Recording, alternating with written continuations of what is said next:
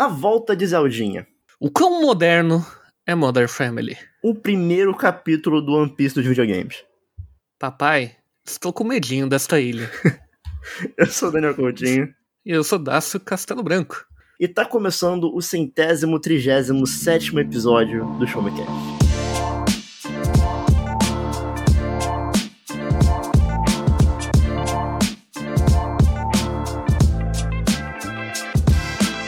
Todos, está começando mais um episódio do Show Me Cast, o seu podcast de informação, tecnologia, jogos, filmes, séries e muito mais. O meu nome é Daniel Coutinho e comigo, Dácio Castelo Branco. Olá, Dácio, como é que você tá? Tô bem. E você, Daniel? Ah, tô, tô legal. Tô, tamo indo. Tamo indo. É... Essa semana de novo teve futebol. Me machuquei mais uma vez. Incrível. Eu tô, tô toda segunda-feira agora jogando futebol e estou me machucando. E aí eu venho gravar machucado. Né? Daniel, eu confesso que eu achava que você não iria gravar esse episódio. Por Eu pensava que você estava dormindo até a demissão do Vitor Pereira. Ah, não, é. Eu, eu e o Vini sim, mas o Vitor Pereira foi demitido hoje cedo, então tá tudo bem. Então a gente tá. Ah, f- ah, por isso você tá acordado. eu, Isso, desculpa, isso, eu não acessei o. Globo Esporte hoje. Então, Mas, tamo aí, é, né? Sem Vitor Pereira na vida, mas com muita alegria, pois temos filmes, séries, jogos e mais jogos hoje. E o seu Valdemar. Não, mentira. E o novo técnico do Flamengo, que é o senhor Valdemar. E hoje, Dácio, hoje é aquele episódio onde a gente fala sobre o que a gente tá consumindo, né? O que a gente tá. Quais jogos a gente tá comendo, quais jogos, quais séries a gente tá comendo. Qual, como estamos incentivando a roda capitalista da cultura pop? Ó, Desculpa. hoje foi dois minutos e meio. É, É, só pra gastar já essa No- carta é. que hoje eu não tô muito afim de Novo né? recorde, novo recorde. Eu, eu, eu ainda vou conseguir botar isso na frase do começo. E a gente quebra o recorde, tipo assim, não tem como. Pô, a primeira, né? A volta do capitalismo. É, um negócio é, assim e, aí, e aí pronto, aí não, o recorde. Só que daí quebra as outras frases que eu, que eu na hora ia ativar meu counter quando ele foi embora. E, aí- não, e aí to, todos os, todas as frases são alguma coisa de capitalismo. Caralho, absurdo. Vamos fazendo um especial Morte aos Bilionários. sai daqui dois meses, galera. E provavelmente a gente sai do Showtech. junto. Se Mas preparem. enfim, se preparem. tá vindo, tá vindo. tá vindo. Mas o episódio de hoje não é sobre a morte dos bilionários, é sobre o que a gente tá acompanhando. E aí o que a gente tá Uhum. acompanhando é o quê? É sempre muito joguinho, porque a gente é, é gamer, a gente é gamer, é, É. ser gamer, a gente é gêmeo. A gente é gamer. É, porque ser gamer, ser gamer é o quê? É a pessoa que ela optou por não ter uma vida, mas sim ter várias vidas. Entendeu? Você sabe que a gente presenteou um, um membro do grupo lá de jogos de luta? Que tá eu, Guerra, o Hugo Uhum. essa galera aí com essa camisa, né? Ah, pô, muito bom. Aquela, aquela com a montagem, a cabeça do Skyrim, o braço do Master Isso, Chief. exato, exato. Absurdo, absurdo. Eu queria muito a camisa. Eu A ia, gente é muito bobo. eu ia pra BGS com ela. Ia ser incrível. Nossa. Nossa, vamos combinar. Todo mundo, todo mundo ao mesmo tempo. Inacreditável.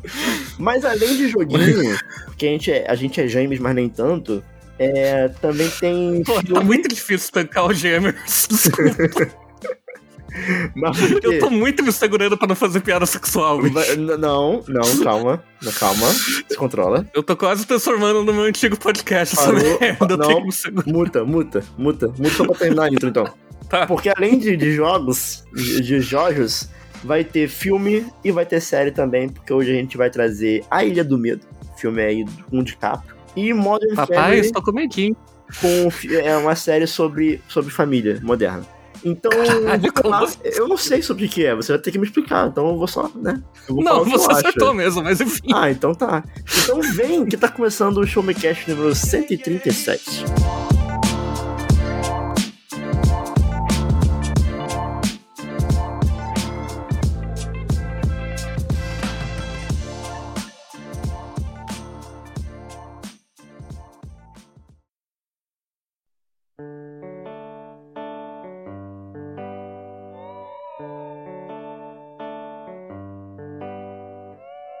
Dácio, Daniel, Zeldinha, novamente Zeldinha no, no podcast. Eu, eu, eu acho muito legal que a gente.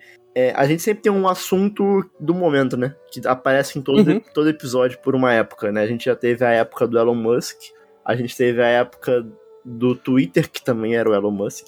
A gente teve a era, a, a era do chat GPT, a era do The Last of Us, e agora eu sinto que a gente tá entrando na era do Zeldinho.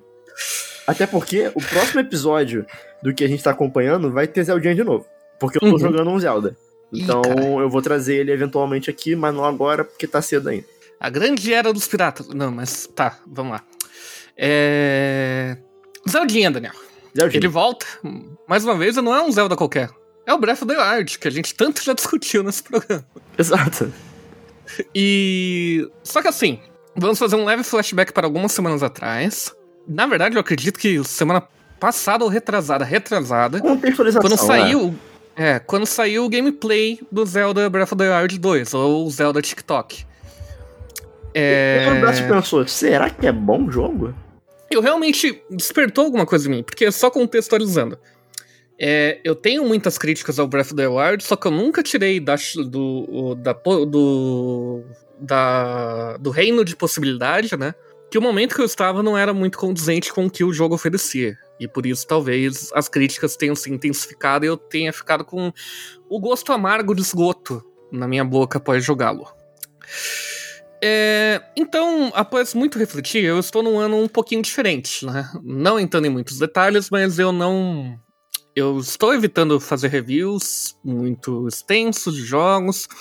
Estou me dedicando mais a um projeto pessoal do que o, o trabalho, etc. O pessoal do trabalho sabe. Então, eu provavelmente vou estar numa luta constante contra o FOMO, né? O Fear of Missing Out. Então, quando o Zelda TikTok sair agora em maio, eu não vou jogá-lo. Eu, eu- muito provavelmente eu só vou jogar ele um ano se tudo der certo, sabe? Uhum. Assim, Eu tô ao contrário, Muito porque esse Zelda vai ser o único jogo desse ano que eu devo jogar. correto. Não tá errado também. E daí eu pensei, bom, eu tenho um ano aí, então eu não vou ter aquele problema clássico de ficar meio saturado com a estrutura do Breath of the Wild, né? De pular de um pra outro. Porque eu finalmente não rejogo o primeiro, né? Dando uma chance. E lá foi o Dácio pegar um, uma caixinha surrada do Switch, né? Que chegou antes do Switch aqui em casa, essa caixa do Breath of the Wild. Eu estava muito hipado na época até jogar e descobri que, uh, talvez eu não goste muito. Abri-lo, coloquei o cartucho, atualizei o jogo e comecei. E algo mudou em mim, Daniel. Mudou. Alguma coisa começou a bater mais forte. É o famoso clicou. Ele clicou. É... Primeiro porque eu cheguei já com a cabeça pensando no que eu tinha visto nos 10 minutos do gameplay do Zelda 2 e como ele estaria se encaixando no Breath of the Wild. E também porque tem muito perce- questão de expectativa, né? Talvez. Do contexto da Sim, época de você, tipo. É... Porque ninguém tava esperando o que Breath of the Wild foi. Né? Ele foi meio que uma Uhum. surpresa pra todo mundo. Né? Por mais que tinham saído ali trailers e gameplay, a gente tava tipo assim, tá, mas isso é Zelda. Então em algum momento Uhum. vai entrar na, né, no, no formato Zelda. Só que ele é uma entrou- outra parada, tá ligado? E aí isso pode gerar uma, uma decepção por parte das pessoas. Sim. Mas daí, o que aconteceu foi que, agora entrando já com esse conhecimento, eu fiquei analisando em relação ao que vimos do Zelda 2. E, cara, é uma base de gameplay extremamente sólida. É uma base de gameplay extremamente confortável. É uma base de gameplay que te dá um, um verdadeiro canvas para você pintar como você quiser, embora ainda limitado, e que agora os limites vão sair no 2, ao que tudo indica. Mas o que mais importa pra mim, eu acho que em geral, é quando eu comecei a perceber que, na verdade, existia uma dungeon clássica no Breath of the Wild. É o próprio mundo. Porque ele não é. A gente cria expectativa, pelo menos eu lembro de ter criado, e muito do que eu critiquei do Breath of the Wild durante todos esses anos foi sobre isso. Que o mundo do Breath of the Wild seria só o overworld pra você entrar nas dungeons. Mas não é. Ele é a verdadeira dungeon. Ele tem as áreas diferentes, ele tem puzzles às vezes que você não percebe, mas você tá realizando. Cara, só o negócio de você ter que fazer. Ter que aumentar a sua estamina pra conseguir escalar uma montanha. Não é diferente de você pegar um arco e flecha no Forest Temple pra você poder passar de um lugar. É- você só tá usando uma ferramenta que você já tinha. Não é, Uhum. é- é- E sem contar que as armas, os poderes, as armaduras vão te dando novas possibilidades com o passar do jogo que vão te liberando a explorar mais coisas. Então o mundo, na verdade, já é uma grande dungeon. É uma dungeon sem tema, livre, só que é uma dungeon clássica de Zelda. Você tá buscando novas armas para conseguir explorar melhor, você tá tentando descobrir formas mais efetivas de passar, você tá tentando melhorar no jogo. E os puzzles mais clássicos, tudo bem, poderia ter mais. Eu gostaria mais, eu gosto muito de puzzles de Zelda. Mas quando eles aparecem, como por exemplo no primeiro Shrine de teste de coragem, cara, eles são geniais. Uh, êxtases na bola, congelar um negocinho para levantar um negócio, daí fazer a gangorra aí por outro lado. São coisas clássicas e que estão usando as mecânicas de forma genial. De forma que se encaixa perfeitamente com o jogo. E de certa forma eles acabam parecendo daí os Shrines, os pequenos desafios centrais das dungeons antigas que você fazia para conseguir os itens para você passar. No First Temple, você conseguiu o arco, você tinha que vencer alguns fantasminhas no Ocarina of Time numa sala específica. Quando você vencia, a, a, o baú de tesouro aparecia e você pegava o arco. Aqui é a mesma coisa, só que ao mesmo tempo você vai conseguir algumas armas, armaduras nos Shrines, mas principalmente você vai conseguir as Spirit Orbs. Porque o seu, a sua verdadeira arma nesse jogo não é a espada, não é o escudo, não é o machado, não é o arco e flecha, não é a bomba nem nada. A sua própria arma é o Link. E você precisa estar com a estamina dele e o sangue dele suficientemente compatíveis pros desafios que você quer fazer no jogo. Senão você vai tomar no cu. Então, entender, eu acho que entender essa virada foi um negócio assim que me surpreendeu bastante. É... E elevou muito o jogo para mim. Ainda não é um dos meus Zeldas favoritos, mas muito por problemas meus, talvez, de ser teimoso. Talvez isso mude com o passar do tempo. Eu tô mais ou menos com 30 Shines feitos agora, não fiz nenhuma de Divine Beast. Mande. É, você chegou a zerar? Originalmente sim, fiz quatro Divine Beasts e o Ganon. Ah, então você, você fez o castelo. Fiz. Ah tá, não, porque assim, eu, eu acho a dungeon do castelo talvez a melhor dungeon de Zelda. Acho, eu não gosto muito pela minha lembrança, mas vou dar uma segunda chance para ela e daí a gente discute no futuro. Uhum. Mas, em geral, eu acho que o jogo é fantástico. Estou mais animado do que deveria agora para o 2. E Cara, é uma sensação boa quando dessa virada de chave você entende melhor o design do jogo. E entender realmente que, na verdade, você tem uma dungeon para brincar como você quiser ali no formato de Hiruli é... é uma puta sensação boa que eu gostaria de ter tido em 2017. Não é, consegui ter por N assim, motivos, é, é, mas faz parte. É curioso, assim, eu nunca tinha parado pra pensar nessa perspectiva que você tá colocando do, do jogo ser uma grande, é, uma grande dungeon. Eu não sei nem se eu concordo mas uhum. eu acho legal essa, essa, essa visão sua e até essa mudança aí de, né, de, de paradigma, né? Que você, você não, não tava curtindo muito a parada e aí agora você tá conseguindo olhar para a mesma coisa, só que de uma outra perspectiva, né? E eu, assim, eu sempre achei o Zelda Breath of the Wild, ele é um jogo que ele possui os elementos de Zelda. Não tem como falar que, tipo, ah, é isso aqui poderia ser um outro jogo com. Isso aqui é outro jogo com skin de Zelda, sabe? Não tem como falar isso. Uhum. Ele tem muito de Zelda nele. É... Só que na minha cabeça sempre foi, tipo, ah, num contexto novo, sabe? Num, num tipo de jogo novo. Sem utilizar a fórmula da franquia. Que assim, eu mesmo, quando eu fui jogar Breath of the Wild, eu já tava um pouco cansado, sabe? A gente teve muito uhum. jogo naquela fórmula de tipo, ah, você precisa salvar Zelda. Aí começa, você tem que pegar três itens. Aí tem um plot twist. Ah, agora você precisa pegar mais quatro itens. E aí você faz tudo, vai pra dungeon final e zero jogo, sabe? Até, acho que até essa estrutura mesmo é, tava me cansando um pouco. Eu acho que foi um dos maiores motivos de eu ter gostado do Breath of the Wild. Óbvio que além dele ser um, um jogo absurdo, é, ele. Cara, é o que você falou, né? Tipo assim, seria um crime eles não fazerem um outro jogo em cima da base que tem o Breath of the Wild. Né? Porque é uma base absurdamente boa que, sei lá, tem algumas empresas aí de jogos que eu acho que sonham um dia conseguir fazer algo parecido e provavelmente nunca vão conseguir, sabe? Algo parecido rodando em um tablet de 7 anos atrás. Um, Chupem. Um, um, rodando num celular de 2016, pô. É. Rodando no Moto G4. É. Então, assim, cara, é, é, é muito absurdo, sabe? É muito absurdo mesmo eu consigo ver muito muito desenvolvedor de jogo olhando pra Zelda e, tipo, fica tentando entender, sabe? Cara, como é que os caras fizeram isso? Porque o, Breath of the Wild, ele não é só impressionante em gráfico. ele é impressionante na física do jogo, ele é impressionante na química do jogo. Que, assim, a química jogos, do, é do além. Do jogos além, com além. física é, impressionantes, a gente tem alguns. Mas é que o, o Breath of the Wild, ele tem uma química impressionante, sabe? Tipo assim, de você ter composições se misturando, gerando uma outra coisa e, tipo, tendo um efeito no mundo. E, cara, é, a possibilidade de coisa que vai ter no Tears of the Kingdom, é, admito que é um. Por mais que eu fique muito empolgado, uhum. o que eles mostraram, e que não parece ser, tipo, tudo, parece ser, tipo, sei lá, metade ou menos, é até meio.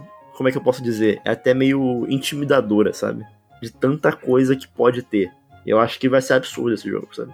Que é aquilo, né? Eu, eu, o Breath of the Wild pra mim nunca. Eu nunca passei por essa. Por, esse, por isso que você tá passando, tá ligado? O jogo pra uhum. mim sempre foi. Já sempre, ele sempre, nunca foi uma dúvida para mim, sempre foi unanimidade. Né? Então, pô, não tem, não tem jeito, cara. Eu tô muito hypado pra, pro próximo. Um verdadeiro poeta uma vez disse: os jogos mudam. E é isso. Mas será que você não mudou também? Vamos pro próximo tópico?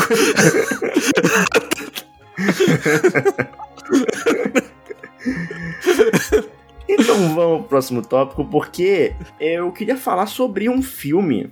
Porque existem aqueles grandes filmes da, da, da história do cinema que todo mundo fala bem. No ano em que saiu, ele ganha Oscar, é premiado pra caramba, não sei o quê. E aí todo mundo fala que você tem que ver, tem que ver, tem que ver. Só que é aquilo, né? É... Tem muito filme que a gente não viu ainda, né? Filme, digamos que assim, se você for fazer uma lista de essenciais, sabe? Vai ter muito filme que uhum. a gente uhum. não viu ainda, né? E isso aconteceu com um filme dirigido por Martin Scorsese, com os principais atores sendo o Leonardo DiCaprio e o Mark Ruffalo. Caralho, corram Marvetes. Isso não é para você. Exato. Que é A Ilha do Medo, cara. A Ilha do Medo, ele venceu o Oscar. Eu não lembro de que esse é de melhor filme, mas ele é vencedor de Oscar. E é assim, é um puta filme. Ele é um filme. Hum. Ah, também tem o Ben Kingsley também, outro Marvete aí. Caralho, caralho. E. Os caras, o Martin Case atacar mesmo, Marvel. E assim, eu, eu, eu não vou conseguir explicar o porquê que o filme é legal, é, porque isso envolveria spoiler, tá? Então, assim, parte do motivo pelo qual o filme é bom, eu vou ter que falar pra você, sabe o quê? Confia. Hum. Tá ligado? Confia tá e vai. Porque, assim, qual que, é, qual que é a premissa da história?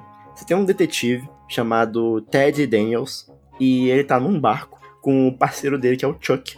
E eles estão indo pra Shutter Island, que é tipo. É, um, é uma ilha que ela é um hospital psiquiátrico. Assim, com, com sei lá, com criminosos, sabe? É, é, aí que tá, ele é um hospital psiquiátrico barra prisão, sabe? Porque, tipo assim, é só com a galera muito louca e que, tipo, fez umas merda muito absurda, tá ligado? Tipo assim, ah, a mulher matou os três filhos. Ah, esse cara aqui, ele, pô, tacou fogo num hospital. Ah, assim, é só uma galera, assim, muito, muito pirada da cabeça, tá ligado? E aí, assim, é... esse detetive Ted Daniels tá indo nessa ilha com o parceiro dele, o Chuck, porque uma, uma das... Uma, uma, uma paciente, uma prisioneira, né? Ela desapareceu e aí ele foi chamado lá para investigar sobre o desaparecimento dela. Né? E aí quando ele tá chegando nessa ilha, acaba acontecendo uma, uma grande tempestade. E aí, tipo, eles acabam ficando presos naquela ilha ali por um tempo. E, cara, o filme, apesar dele ser chamado A Ilha do Medo, um, ele não é um filme de terror, é, mas ele causa um medo. Ele causa um medinho.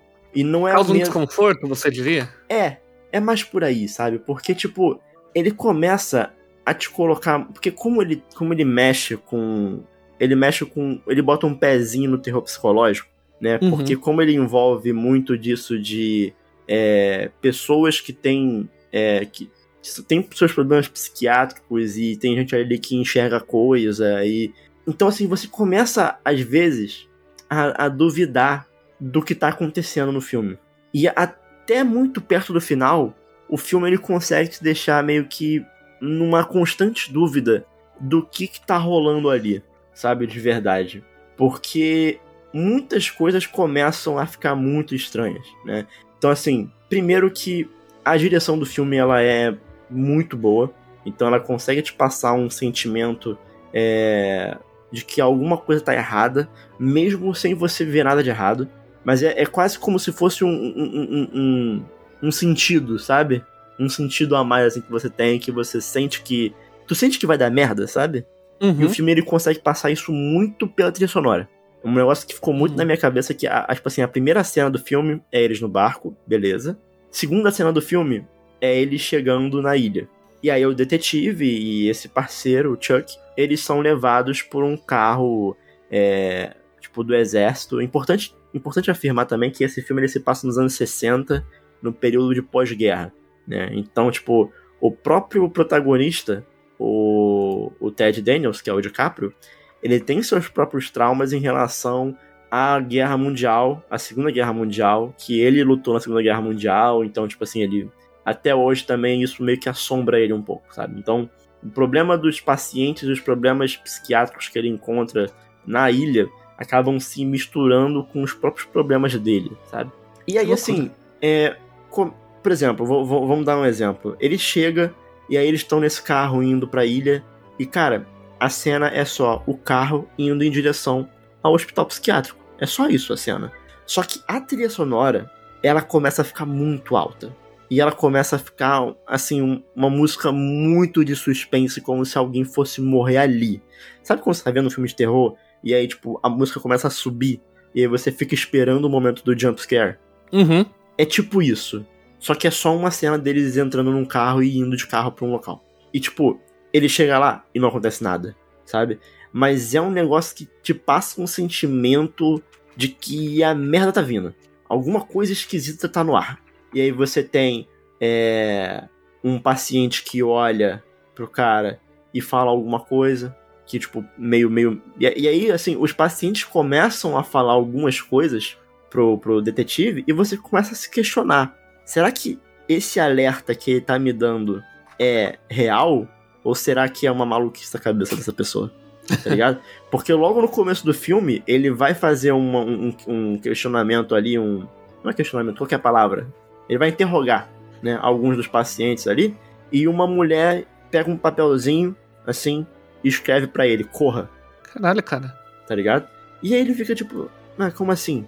Sabe? O que, que, que tá acontecendo? E aí, cara, assim, eu, infelizmente, eu não tenho como falar é, sobre como é que vai se desenrolando o filme, porque eu tenho até medo de, sem querer, falar um spoiler aqui, né? Mas eu, eu diria que esse é um tipo do filme que ele é muito gostoso de você assistir a primeira vez, absorver o que tem pra absorver, e depois assistir de novo, já sabendo do final. Eu vou fazer e isso. você nota os detalhes? Exato. Porque eu tenho certeza, uhum. eu vou fazer isso, e eu tenho certeza que vai ser, tipo assim, outro filme. Outro filme, outra parada, tá ligado? E, cara, as atuações são muito boas. Pô, o DiCaprio, ele é absurdo. O DiCaprio, eu acho que, cara, tudo que ele faz é absurdo. É, surpreendentemente, o filme que eu acho menos impressionante dele foi o que ele ganhou de melhor ator. Lá que foi aquele O Regresso. Lá? É, O Regresso. É. Que assim, pô, mandou muito bem, sabe? Mas ele já uhum. teve tantas atuações muito boas na carreira, sabe? Que eu acho que, sei lá, O Regresso é um filme até meio que esquecível, sabe? Sei lá. Eu não sou o maior fã de O Regresso, não. Mas. Cara, Ilha do Medo é um filme muito bom. Quem diria que um grande clássico moderno do cinema, que todo mundo fala bem e é super premiado, seria um ótimo filme, né? Quem diria? Né? Acho que e é um eu... pouquinho inesperado mesmo, Daniel. É. E assim, eu, eu, eu deixo aí a sugestão para que você assista, né, A Ilha do Medo, que, cara, muito bom. É... Inclusive, eu acabei jogando na internet aqui, eu acabei de descobrir que é, tem um, uma crítica da Isabela Boscov sobre o filme. Então vou ver. Olha você vai assistir após a gravação já. Exato. Mas, Dácio, é, ainda no mundo dos não jogos, né? Do hum, assistir sim. sem controlar, também conhecido sim. como filme e série, hum. o que você tem assistido? Daniel, eu tô meio cansado de pensar. É, você quer dizer que você tá incorporando ao movimento que mais cresce no Brasil, que é o orgulho de ser burro. Exato. Eu, na verdade, não, né? Eu não posso. Mas enfim. Mas eu, no meu tempo de relaxamento, eu não quero mais pegar um jogo de luta e aprender um combo. Nunca aprendi nenhum combo. Mas não quero mais, entendeu? Você não quer a curva de aprendizado. Não quero. Eu quero só simplesmente desligar a cabeça, dar umas risadas e falar, nossa, eu vou dormir agora. e Modern Family! Você, é deveria, isso. você deveria jogar Musou, então, pra isso. Não, porque Musou tem curva de aprendizado, porque do nada o Luffy aprende novos golpes no Planet Warriors e a combinação não, de botão mas é, é só pra quem quer tirar rank alto só, e rank alto é coisa de otário. Desculpa. Mas enfim. é... Eu tô assistindo Modern Family, que vamos começar com um pequeno asterisco aqui, né? Sobre a série. A primeira temporada é de 2009, então existem alguns questionamentos sobre quão moderno é realmente. Mas a série acabou em 2020. Mas não refletiu a pandemia. Então, quão moderno realmente é? Mas, enfim. É... A série durou por 11 anos, como a conta 2020 menos 2009 mostra. E basicamente é um. Uma comédia de situação, né? As famosas sitcom que mostra a vida de três famílias diferentes. Um casal gay que adotou uma menininha vietnamita. Vietnamita que fala? Vietnamita. Vietnamita. Isso, desculpa, gente. Um casal gay com uma filha com uma filha adotada vietnamita. Um casal suburbo, surbo, sur, nossa, hoje as palavras não estão saindo, Suburbano, Daniel. Isso.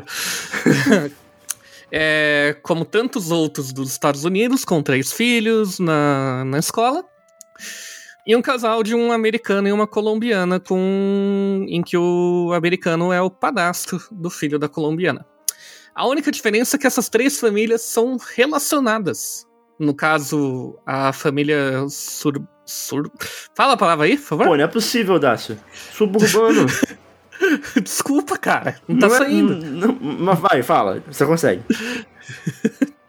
a família 1 um está se relacionando com a família 2. Ok, ok. Por meio que um é irmão do outro. E a família 3, na verdade, é composta pelo pai desses dois. Então, na real, é um. E todos moram relativamente perto um do outro.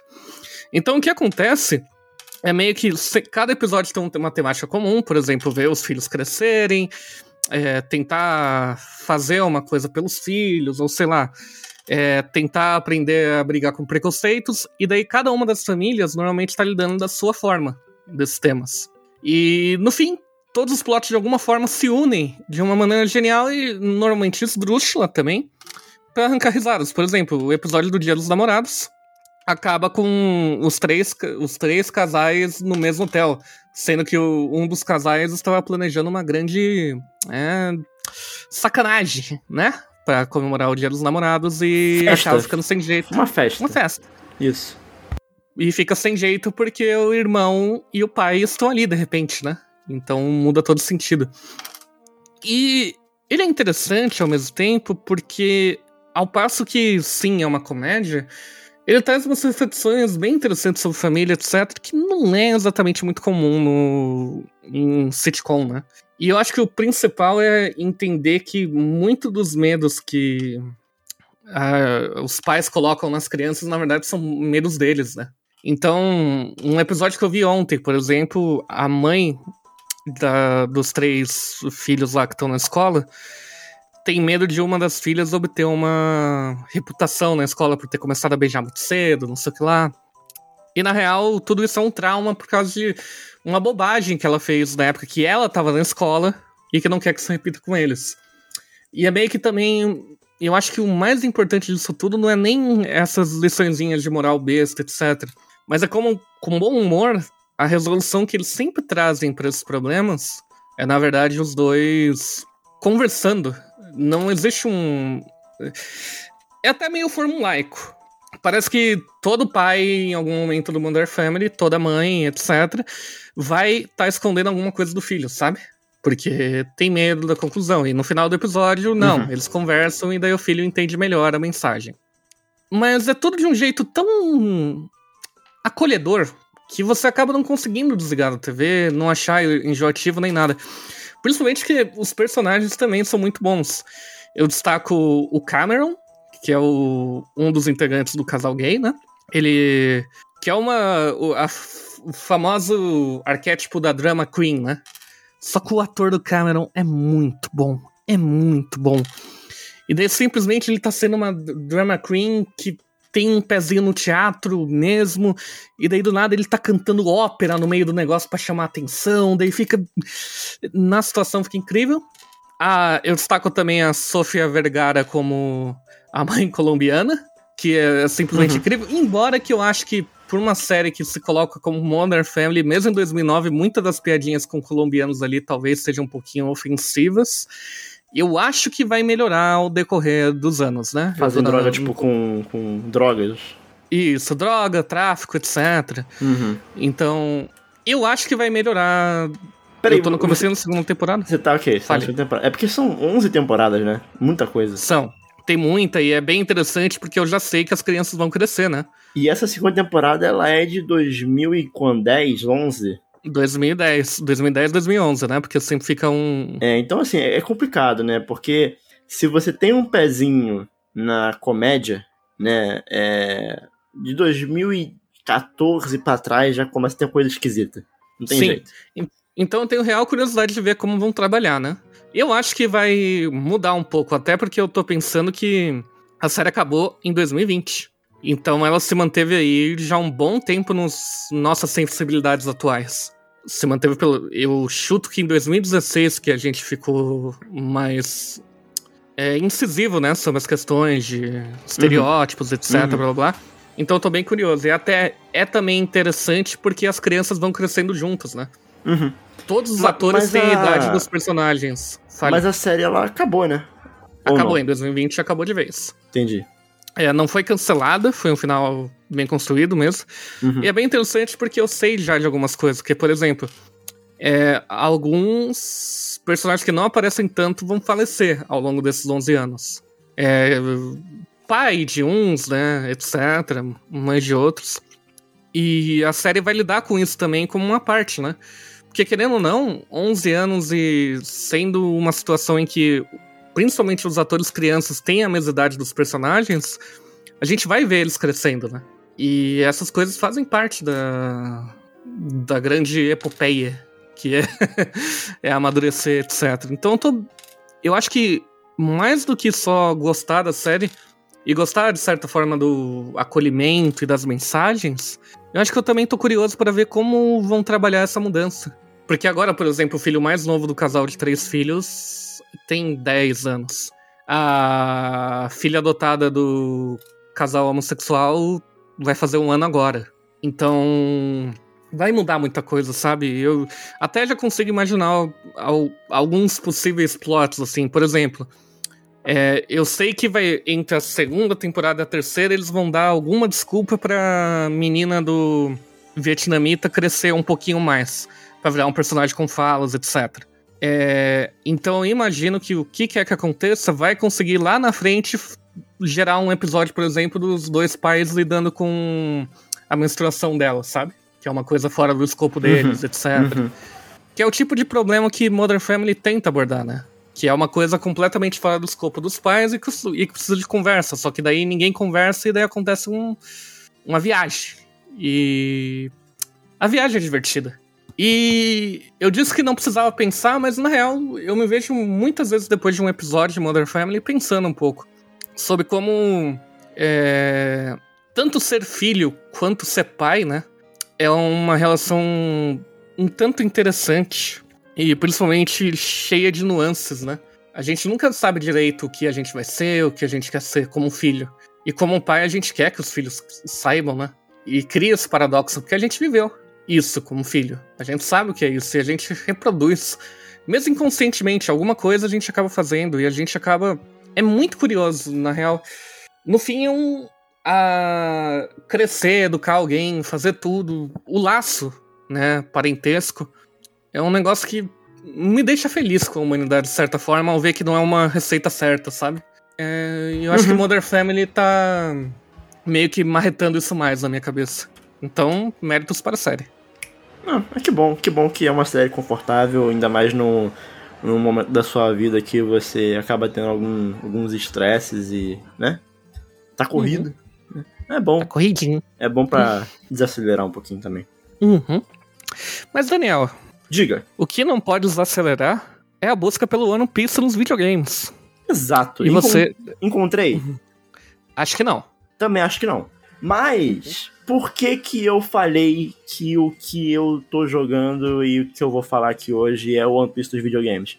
É só porque é muito grande, né? E aí acabou. É, a comparação acabou aqui. Mentira. Na verdade, vamos lá. Tem, tem, tem, vamos lá, eu vou fazer mais paralelos com One Piece, tá?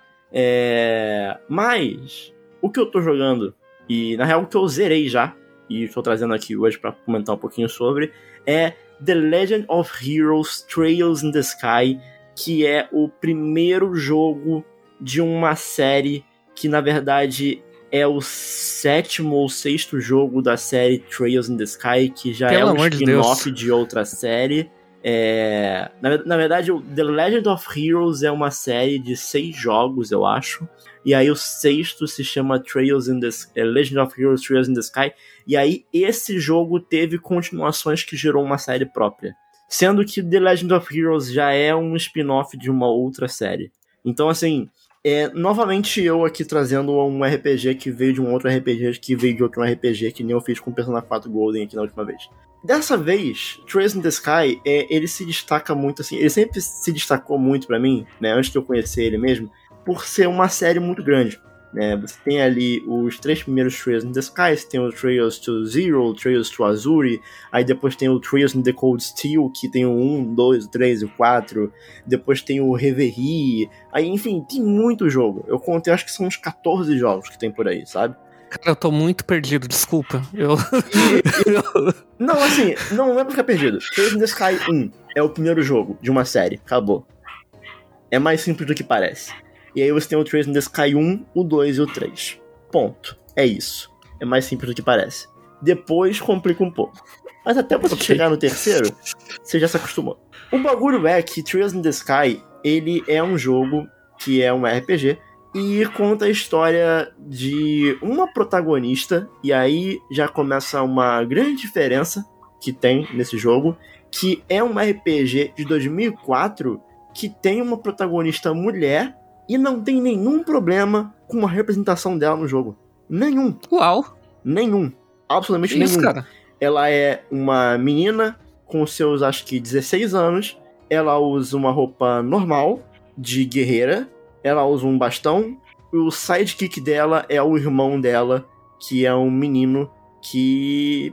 Ele é o co coadjuvante, sabe? Ele, ele não é. Ele não é. Ele, ele- não, não, co-coadjuvante não. Ele é o coadjuvante e não é o protagonista, sabe? Mas a história do jogo, ela é muito centrada em cima deles dois. Né? E qual, qual que é o negócio do jogo? O negócio é que é, o jogo ele se passa em uma realidade é, que não é a nossa realidade. Ele se passa num mundo que você tem um- uma misturinha de, não vou dizer medieval, mas é um pezinho no steampunk, porque ele tem alguns paralelos muito parecidos com a nossa realidade. Então você vê ali através dos diálogos, atra- através das coisas que você lê no jogo, que houve um período é, quase que feudal ali, ou similar ao, feudali ao feudalismo, né? E aí o jogo em si tem um momento que ele, ele fala, assim, bem por cima sobre o nascimento da classe burguesa dentro do mundo do jogo, e aí depois veio a, a Revolução Industrial, e aí as coisas mudam um pouquinho, porque nessa Revolução Industrial é, ela se dá devido a alguns artifícios, alguns artefatos, desculpa, tô traduzindo errado só, alguns artefatos, é porque o jogo tá em inglês, eu traduzi errado na minha cabeça.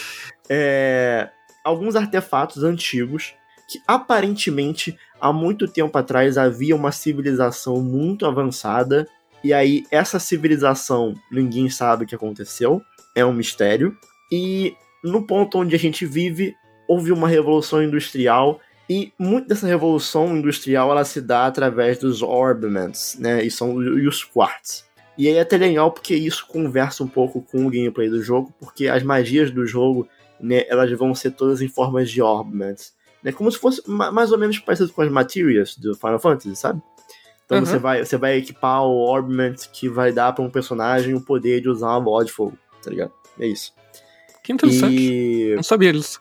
E aí é muito legal porque toda a tecnologia do mundo, ela é em cima dos Orbments. E aí é engraçado porque você vê que parece que é uma sociedade de, sei lá, 1910, mas com uma tecnologia quase que de 1970, 1980, sabe?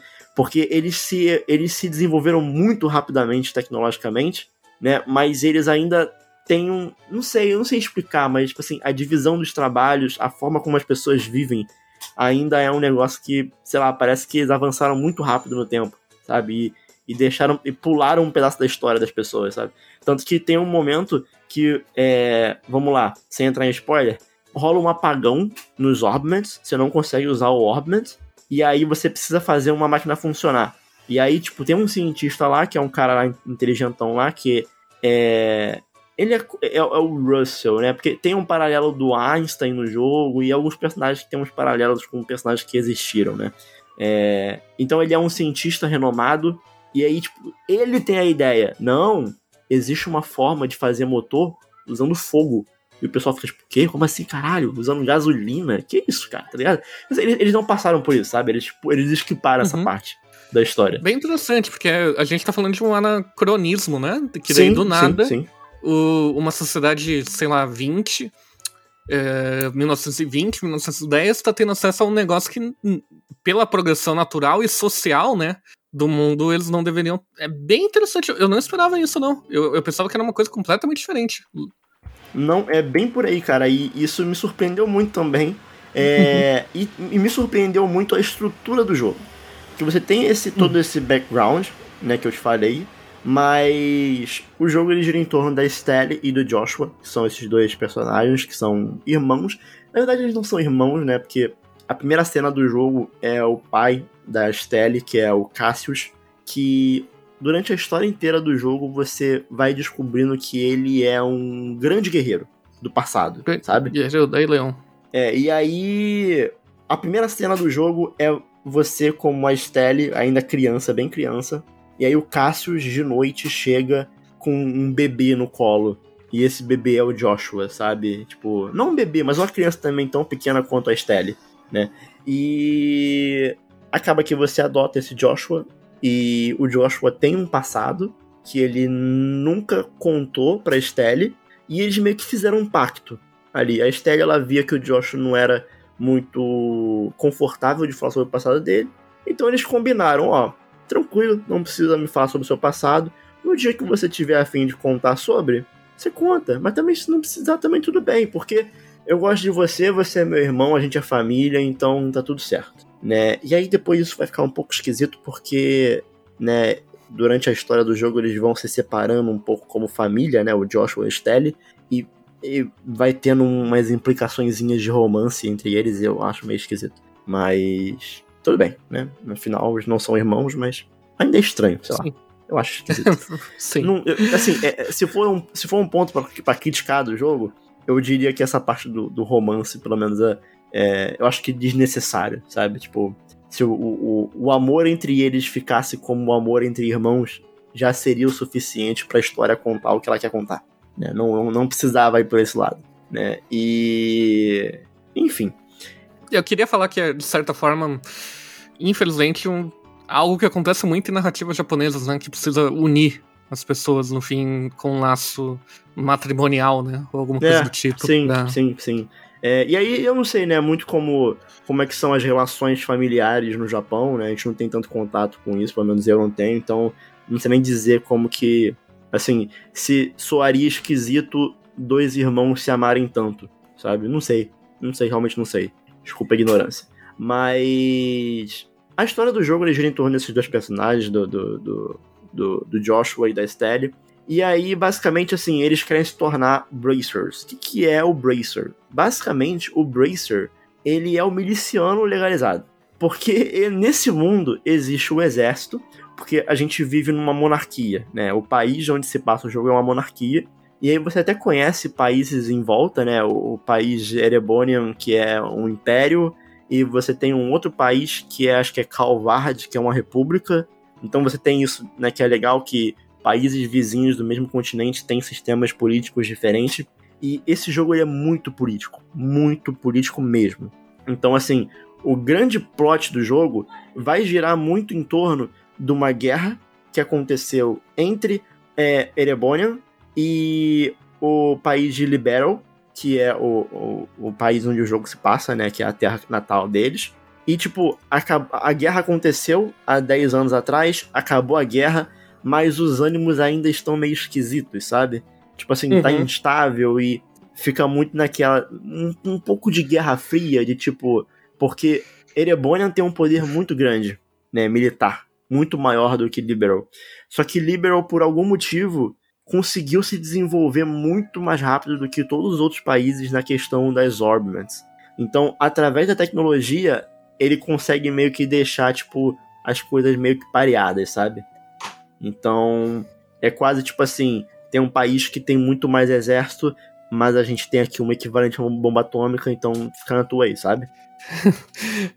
Relaxa é, aí, é, meu irmão. É, assim, não é, não é bem por esse caminho, mas, tipo assim, Liberal tem como se defender, esse é o ponto. E Sim, a, o plot do jogo vai ser muito em cima disso, né? Sobre essa, essa instabilidade é, na diplomacia entre os países e como que eles estão lidando nesse período pós-guerra e que, assim, vamos lá, são, é, é, essa primeira história, né?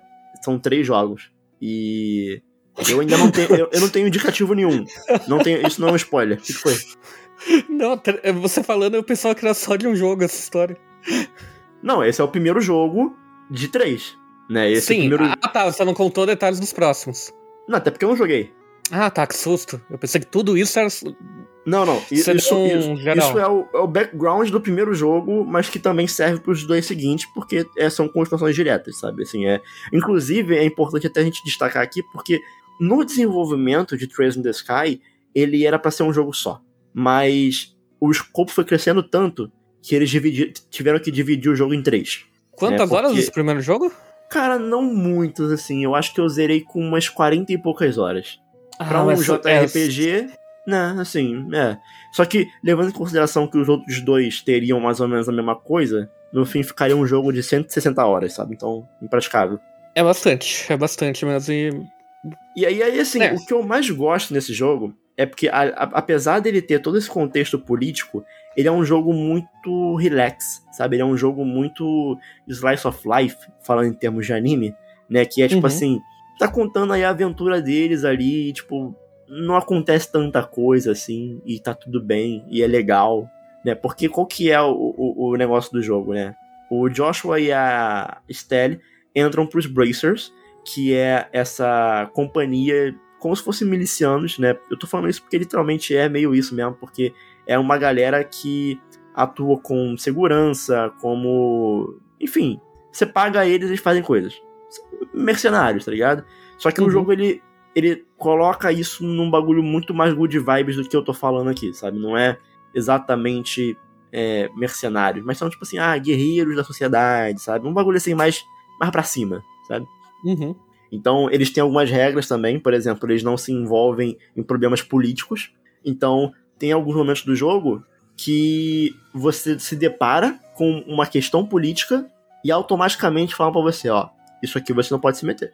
Nisso aqui você não se mete porque primeiro que vocês são duas crianças e 16 anos. Então vocês não tem que se meter nisso. E segundo que vocês são dos Bracers e os Bracers não se metem nisso. Ponto.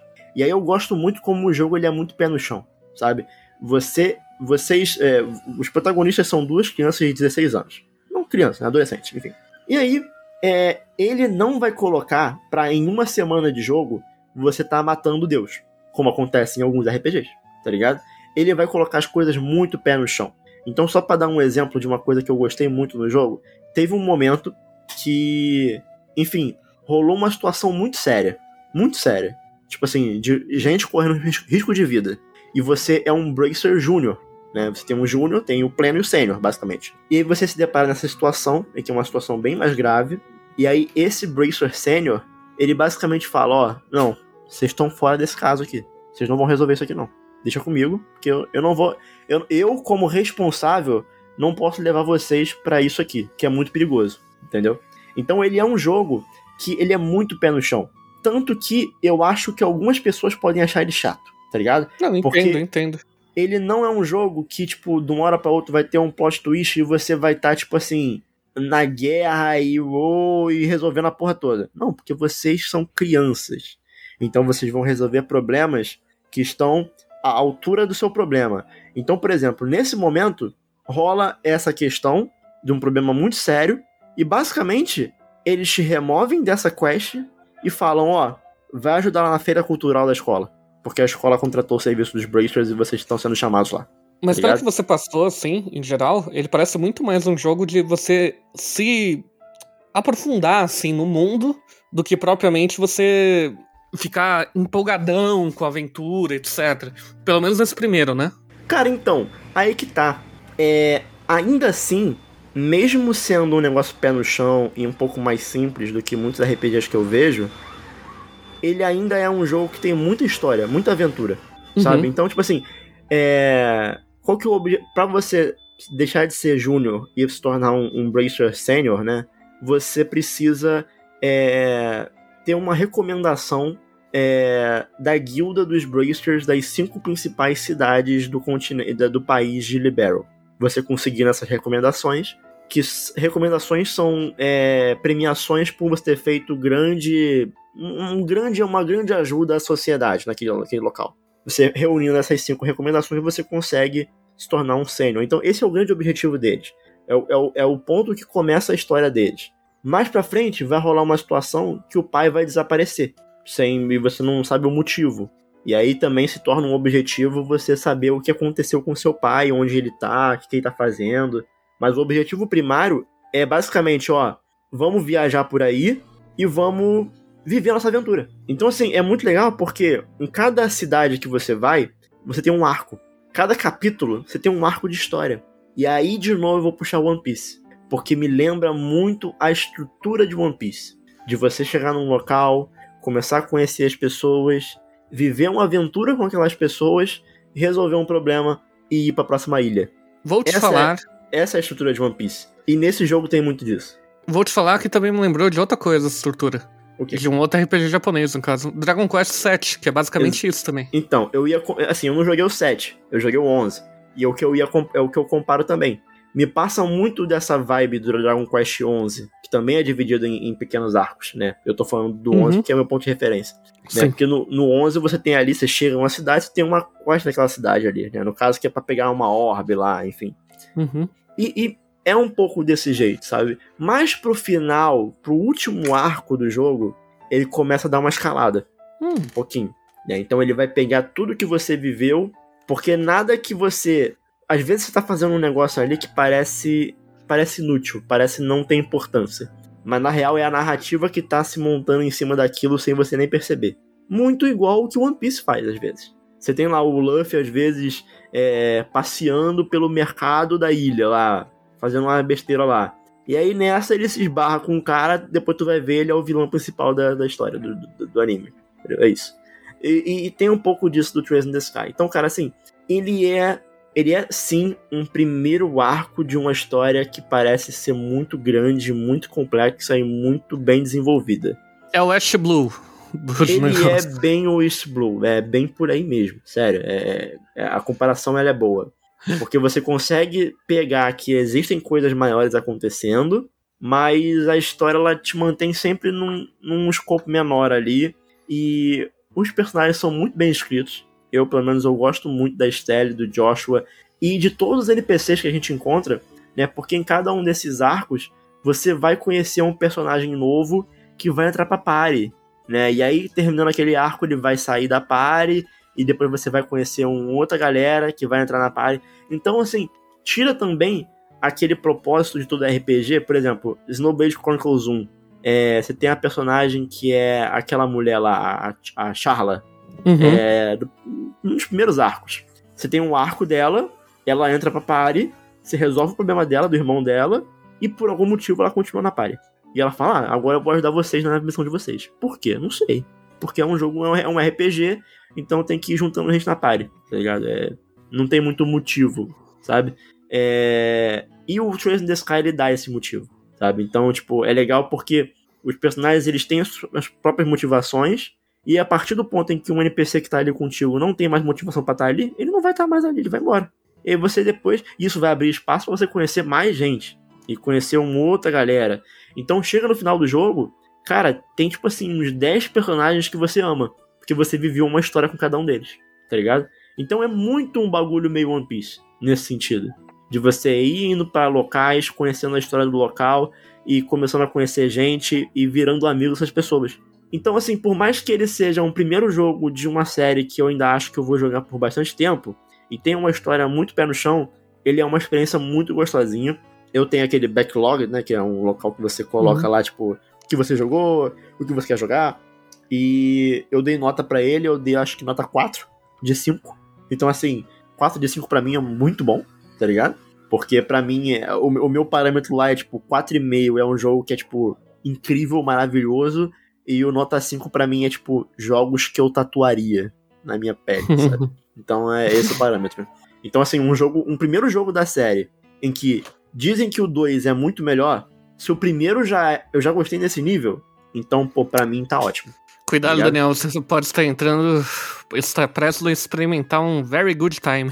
É, então, eu, mas, eu, mas eu tô tranquilo, sabe? Porque, tipo, eu, eu, eu, quero, eu quero dar um tempo antes de jogar o próximo. Então eu não vou jogar por não, agora, tá não. de boa. Só, só que parece que tem muita informação, né? Só acho que cuidado para não perder esse fio da meada.